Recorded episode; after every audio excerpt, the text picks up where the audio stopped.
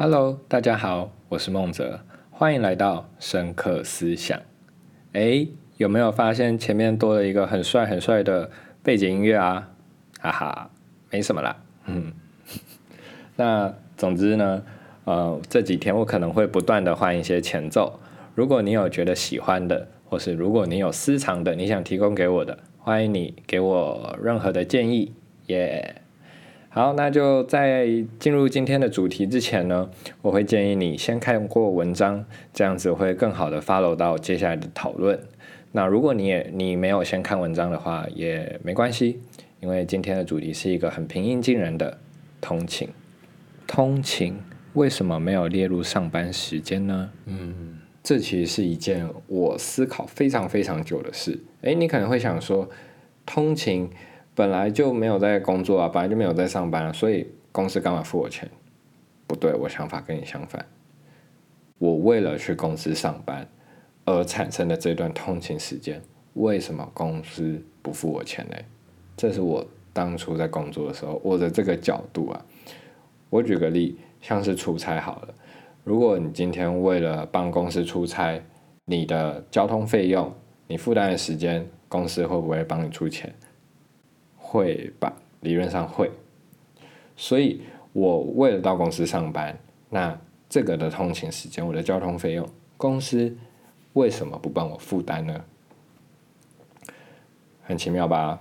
对，这其实我真的想了很久。那不得不说，我后来就觉得，这可能是就是现代社会作为一个劳方跟资方角度之间的不平等的所在了。就是有很多东西都在劳方跟资方里面本来就是不公平的，那社会在慢慢的进步，也会慢慢进步到说，其实公司应该要慢慢考虑员工的整体状态。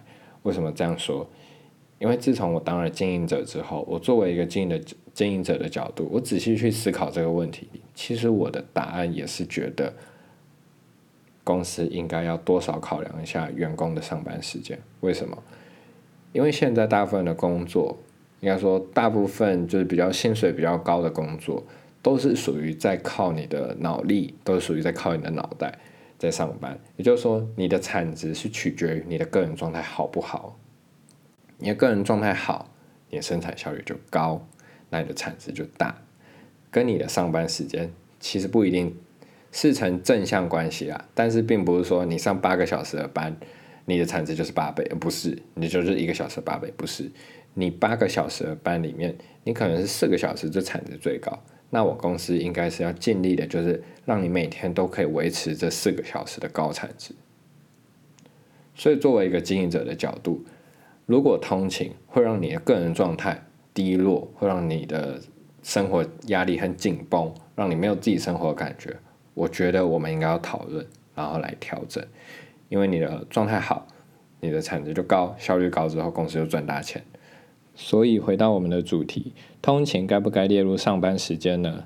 这个在现在可能还是不太可行的。不过我觉得这是一个可以慢慢去思考的问题了。至少在新形态的工作模式下，我们应该要去想，你整体投入在上班的时间，而不是只有你真的在公司做事的时间。而且接下来远端模式已经越来越盛行了，其实人们的通勤时间会慢慢减少。我们已经越来越能借助科技的方式来达到沟通。那在这样子的情况下，其实通勤这件事会慢慢的消失，然后我们会有更多属于自己的时间。那到这个时候，如何善用好自己的时间，又是另外一个议题了。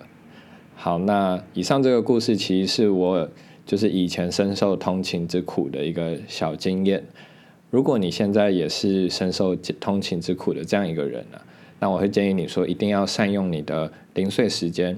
因为虽然通勤会把你的时间破碎化，但是如果你能善用好它的话，它也是可以很好的去做事。那如果你有能力的话，我更建议你就是可以考虑换住的近一点的地方，到时候你就会发现哦。我终于又多出很多时间，这种感觉，一个生活又喷发了好几百倍的概念。好，那这一集就到这边结束吧。我是孟泽，大家晚安，再见。